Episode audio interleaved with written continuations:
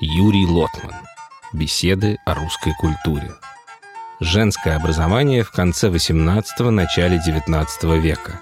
Шестая лекция из цикла «Люди, судьбы, быт». Добрый день.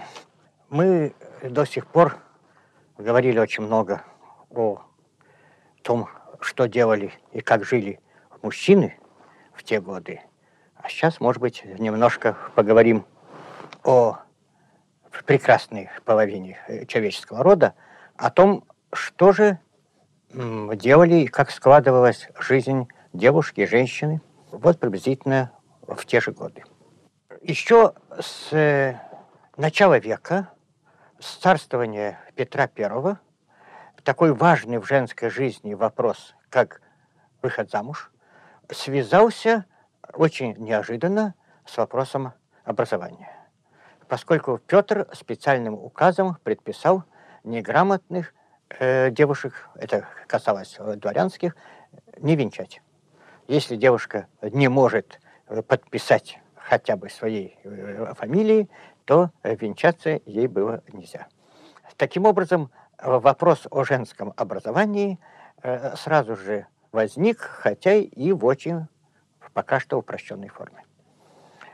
Кстати, не следует думать, что до Петра женщины были неграмотные. Это такое известное понижение культурного уровня произошло, э, видимо, в XVI и отчасти XVII веках. Но вот сейчас, когда мы извлекаем из земли в Новгороде берестяные грамоты, на березе нацарапанные записочки 12, 13, 14 веков. Эти записки писались не для боярыни, не для игумени монастырской, э, бытовое содержание, простая жизнь. И писались они для употребления в обычной семье, крестьянской, купеческой, э, свидетельствуют, что женщина в этом кругу была, в общем, уже грамотной. Но к началу XVIII века новые требования, новое время, и возник вопрос о женском образовании. Сразу он э, очень остро был э, поставлен. Сразу образование женщины, необходимость этого образования, характер его стал предметом споров и связался с общим пересмотром типа жизни и типа быта. Отношение к грамотности еще было очень напряженным, очень сложным. Так известный мемуарист Андрей Болотов вспоминает, что одна невеста ему отказала, потому что он читал много книг, и про него пустили разговор, что он колдун. А когда он э, с помощью свахи искал себе невесту и обязательно хотел, чтобы она была грамотная, то сваха сказала, что вот и писать, и читать может, а коли мать прикажет, так и книги читает. Как только встал вопрос о образовании э, женщины, встал вопрос и о учителях, и об учреждениях, где это образование можно получить. Литература, мыслители той поры уже не сомневались в том, что женщина, как и мужчина, должна получить некие э, культурные образовательные сведения. Французский писатель, епископ э, Фенелон, тот самый Фенелон, сочинение которого читает Софья в недоросли Фанвизина. И Стародум, увидев, что она читает, он этой книги Фенелона не читал, говорит, читай, читай, сочинитель Телемака, а это Фенелон, дурному не научит. Кстати, замечу, напомню, что в той же комедии Простакова э, возмущена. Софья получила письмо и сама может прочесть. Для Простаковой это падение нравов, вот дожили, и девушки письма получают, и девушки читать умеют.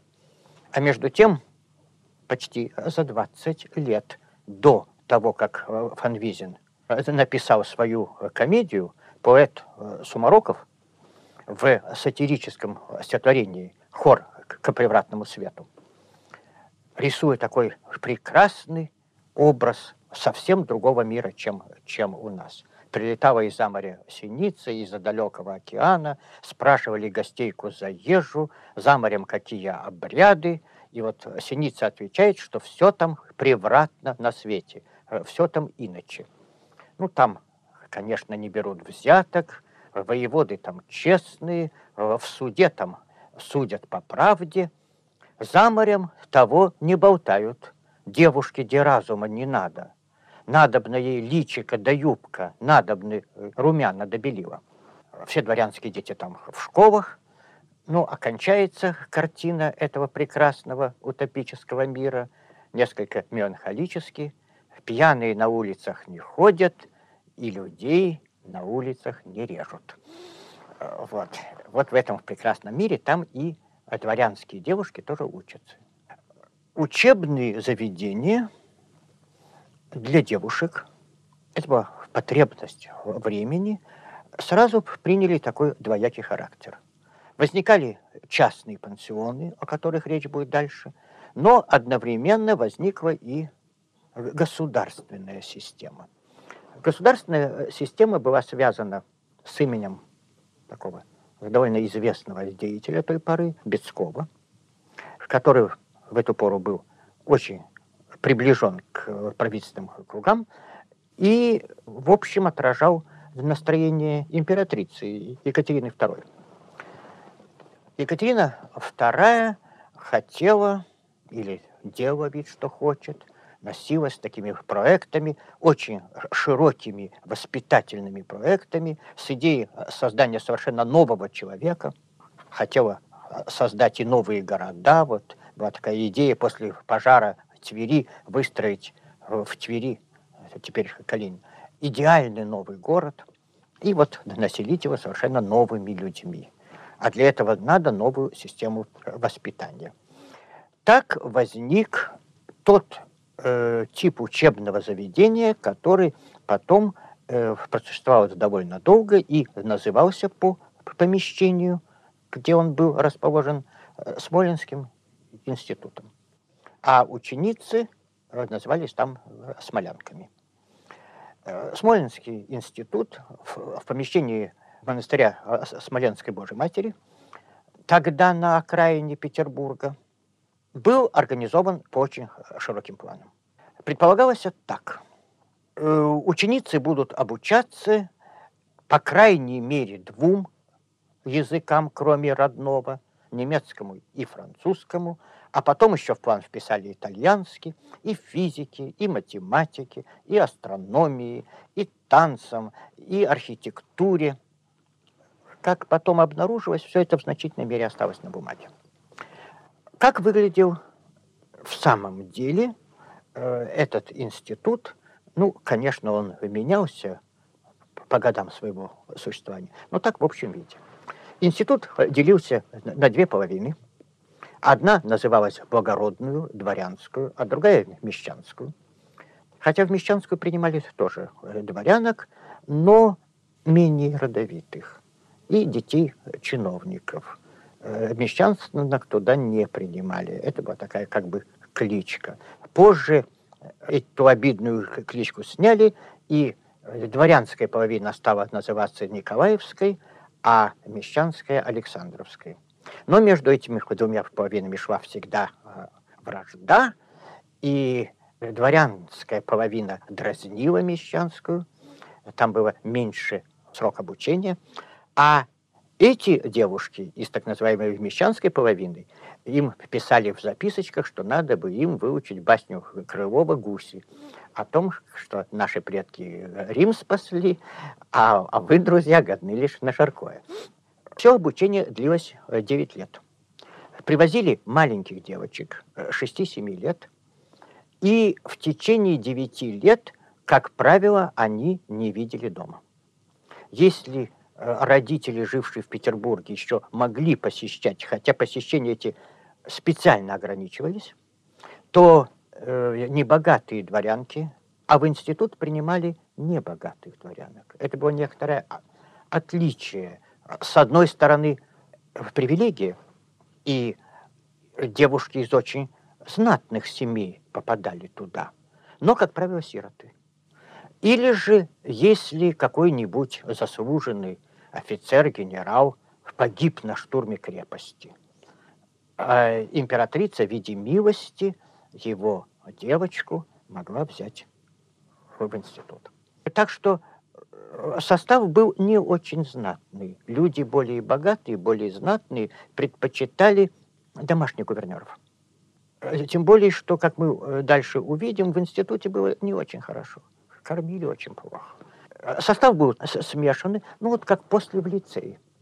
И обстановка отчасти напоминала. С одной стороны, не очень родовитые семьи дают своих детей, а с другой это близко к двору. Всех девочек знает императрица, а потом и Александр I, и Николай очень любил э, посещать этот девишник. И э, многие оттуда, те, которые выходили с отличием, с шифром, становились фрейлинами двора, так что это было и отчасти почетно. Девять лет, как я сказал, делится на три ступени. Первая ступень э, три года, и эти девочки называются кофейные. Они носят кофейные платьица с белыми коленкоровыми э, передниками.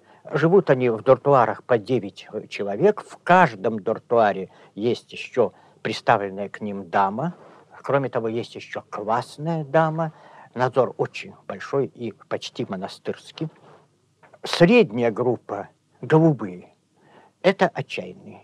Голубые всегда э, безобразничают, дразнят учительниц, не делают уроков. Это переходный возраст, и сладу с ними нет никакого. Э, старшая группа называется белые, хотя они носили зеленые платья. Но белые платья у них были больны. Им уже позволяли в институте делать балы, где они танцевали шерочка с машерочкой, и только в особых случаях с ограниченным числом придворных кавалеров. Приезжали великие князья туда. Обучение было очень поверхностное. В основном языки, э, языки требовали серьезно, и танцы. Танцы тоже были поставлены очень хорошо. Рукоделие.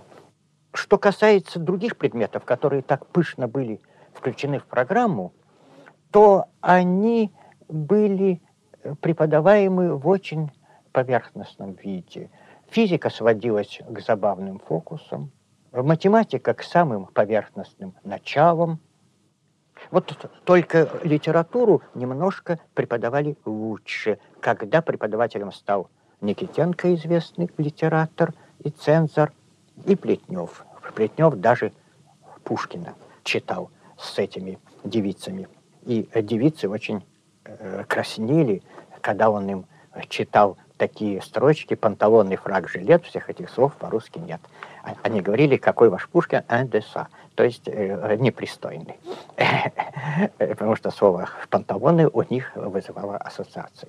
Учились те, которые победнее, очень прилежно. Потому что первое, второе, третье места получали при выпуске шифр. Это была такая э, украшенная бриллиантами анаграмма имени императрицы. И э, окончившие с шифром, особенно если это были а, хорошенькие девушки, э, могли стать фрейлинами, что для бедной дворянки было, конечно, очень важно. А девушки из знатных семей, которые и не собирались быть фрейлинами, а хотели только выйти замуж, окончив институт, учились спустя рукава, поскольку экзамены проводились для показа. Билеты заранее давались, и когда присутствовал, это был царский экзамен. Правда, кроме этого был еще э, экзамен более деловой. Но вот этот показной царский экзамен, билеты давались заранее, девушки их выучивали. Правда, все равно волновались, как свидетельствуют мемуары. Я сказал, что кормили их плохо. Вообще обстановка в этом привилегированном учебном заведении была весьма тяжелой. Э, фактически дети были полностью отданы на произвол надзирательниц. Были хорошие надзирательницы, а некоторые мемуаристки уже в преклонном возрасте вспоминают о настоящих ведьмах. И поскольку э, родители не приезжали, как правило, то э, довольно сильно сказывался деспотизм этих надзирательниц. А главное, сурово содержали. Подъем был в 6 утра, уроков было каждый день 6 или 8. Правда, на уроках мало что делали, но все-таки э, сидели. Играть было запрещено, для этого было отведено только строгое такое время. Режим был полумонастырский. Особенно контролировались все контакты с внешним миром. Девушки выходили из института, совершенно не имея представления о внешнем мире. Им казалось, что за стенами института бал. И как только они выйдут, они сразу будут на балу, на придворном балу. Ничего, кроме этого, они не видели. Нравы были такие, которые складываются в закрытом заведении. Сплетни. Мало еды. Начальство явно, особенно эконом, наживалось на этом. Однажды Николаю Первому на маскарадном балу одна бывшая институтка пожаловалась. Он не поверил. А она сказала, а вы приходите с парадного крыльца и за три дня, знаете, а вы придите с черного прямо на кухню. Э, Николай, который любил сочетать чрезвычайную бюрократию с тем, что вот он нагрянет, захватит врасплох и наведет порядок. Это была его такая мания. Он действительно нагрянул на кухню. Э, застал там страшную бурду, которую варят для института. Эконом воровал. В котле варилось какое-то варево. Он спросил, что это. Ему сказали уха.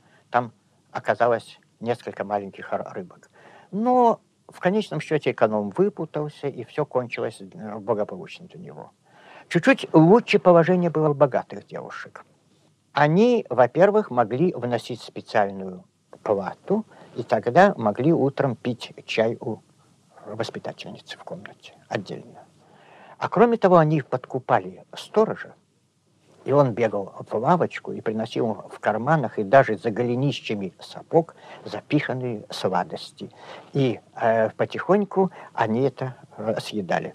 Девочки, э, кофейницы, как только попадали в институт, первое, что им говорили, что они должны кого-то обожать. Это вот институтская манера. Они должны выбрать себе предмет любви. Как правило, это были девицы из э, белой группы. И на вопрос одной простодушной девочки, которая потом рассказывала в мемуарах, что значит обожать, ей сказали, что это надо выбрать предмет, когда он проходит мимо, а, шептать «адорабль, анж», ну, э, восхитительный, обожаемый ангел, писать это на книгах и ставить восклицательные знаки и еще что-то такое.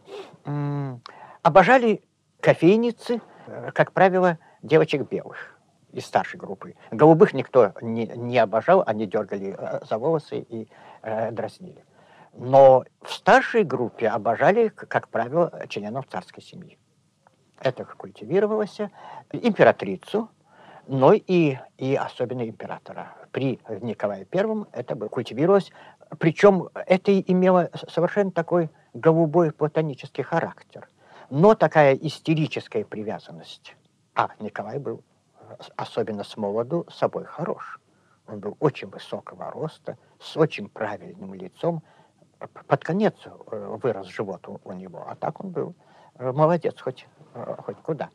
И вот эта атмосфера обожания и иногда вспыхивавших серьезных романов. Такие романы возникали, это считалось чрезвычайным преступлением. Даже если у воспитательницы дочь не находящаяся в институте, завела себе какую-нибудь внебрачную связь, воспитательница или должна была покинуть место, или же это считалось уже бог знает что. В этом смысле очень характерна интересна трагическая история любви Тютчева. Тютчев, великий поэт Федор, Федор Иванович Тютчев, петербуржец, дипломат, поэт.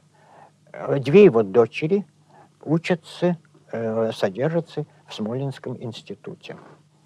В Смоленском институте одна из уважаемых классных дам, а потом и одна из э, выполнявших директорские обязанности, Анна Денисьева. У нее племянница, которая недавно окончила институт, э, Елена Александровна.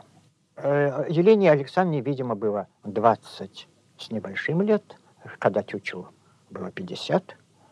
Тючу был женат, и вот тут возникла трагическая глубокая любовь которая длилась 14 лет и окончилась смертью Елены Александровны Денисевой от э, чехотки. С одной стороны, смолянка Денисева перенесла на Тютчева вот эту страстную атмосферу обожания. Она его называла «мой боженька». Э, и вместе с тем она пала э, жертвой вот этой ханжеской атмосферы, хотя она уже не была институткой. А между тем, это был скандал. Она была окружена атмосферой общего астротизма. Ее изгнали отовсюду, да и Тютчев оказался как бы в положении такого изгнанника. Одна мемуаристка уже позже, в XIX веке, вспоминала, как Тютчев с Вяземским пришли к Шереметьеву, а жена Шереметьева, молодая княгиня, 18 лет ей, Тютчеву э, за 50, возмущена тем, что Тютчев с такой скандальной историей смеет прийти к ней в дом. А Тютчев великий поэт. Э, это условная атмосфера института, который близок к ко двору и вместе с тем воспитывают куколок. Все показное. Одна из воспитанниц с горечью потом вспоминала, как когда одна девушка умерла, она уже больше не нужна для придворной игры. А она принадлежала к небогатой семье. Никто не позаботился даже крашеный гроб приобрести. Девушки должны были скинуться, собрать деньги и каким-то образом организовать похороны. Пока они прелестные, эфирные, в кисейных платьях, на придворном балу, они интересны, их всех знает императрица по, по именам, э, государь их э, приветствует ласковым словом. Как только игрушка сломана, она никому не нужна. Несколько слов о Нелидовой, известной фаворитке Павла, и женщине, которая потом сама была одной из руководительниц э, Смоленского института. Левицкому были заказаны портреты всех институток первого выпуска. И вот Нелидова. Но институт был отнюдь не единственным учебным заведением. Возникали частные пансионы. К концу XVIII века по проверке их оказалось э, несколько десятков в Петербурге, 10 э, с лишним в Москве и возникали в провинции. Пансионы были иностранные. Впрочем, должен э, сказать, что первое воспитательное заведение для девушек, работавшее на немецком языке, возникло в Дербте, в Тарту задолго еще до Смоленского института, еще в 50-е годы XVIII века. Э, пансионы иногда содержались приезжими иностранками, где учили языкам и танцам. У Пушкина в графе Нулине, как вы, наверное, помните.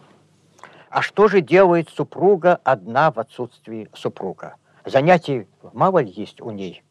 Солить э, грибы, кормить гусей, заказывать обед и ужин, в анбар или в погреб заглянуть. Хозяйке глаз повсюду нужен. Он в миг заметит что-нибудь. К несчастью, героиня наша, ах, я забыл ей имя дать, муж просто звал ее Наташа, но мы, мы будем называть Наталья Павловна. К несчастью, Наталья Павловна совсем своей хозяйственной частью не занималась. Затем, что не в отеческом законе она воспитана была, а в благородном пансионе у иммигрантки Фальбага.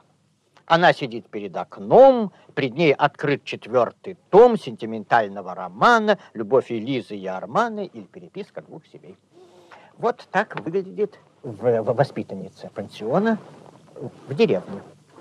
Один из мемуаристов оставил довольно яркую картину воспитания девушек в харьковских пансионах в начале XIX века. У француженки, мадам Лоранс, каждое утро девушек мадам тщательно осматривала. «Ах, милая», — говорила мама, осматривая лицо и костюм девушки, «как ты забываешь мои приказания? Я уже не раз говорила тебе, что очень неприлично иметь девицы усы. А ты посмотри, опять у тебя начинают пробиваться усы. Надо их выкатить мякишем из хлеба. «Простите, мама», — робко отвечала сконфуженная девица, «очень больно вырывать волоски хотя бы и хлебом». «А что же делать, моя милая? Для того, чтобы быть хорошенькой, можно потерпеть и не такие муки».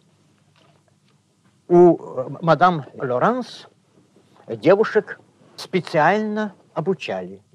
Они садились после занятий в зале, и мадам говорила, вот к вам пришел молодой человек, вам надо его встретить и развлечь. И э, девица проигрывала эту сцену. Садилась к роялю, начинала играть. Вот к вам явились гости. Вот такой театр на дому составлял обязательный элемент обучения.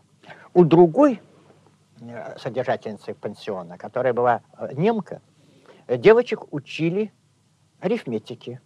И мама говорила, если ты не будешь знать арифметики, как же ты сосчитаешь белье своему мужу, кто тебя возьмет замуж? Таким образом, вся эта система обучения оказывалась направленной вот на то самое, о чем когда-то говорил Петр, на то, чтобы девушка вышла замуж. Но между пансионом и замужеством, между первыми годами в доме и потом э, жизнью где-то в деревне или в Москве, в Петербурге проходила еще большая полоса. Когда девушку выводили в свет, вывозили на балы, когда она вступала в жизнь. Вот об этом мы поговорим в следующий Мы благодарим эстонское национальное телерадиовещание за предоставленные записи лекций Юрия Лотмана.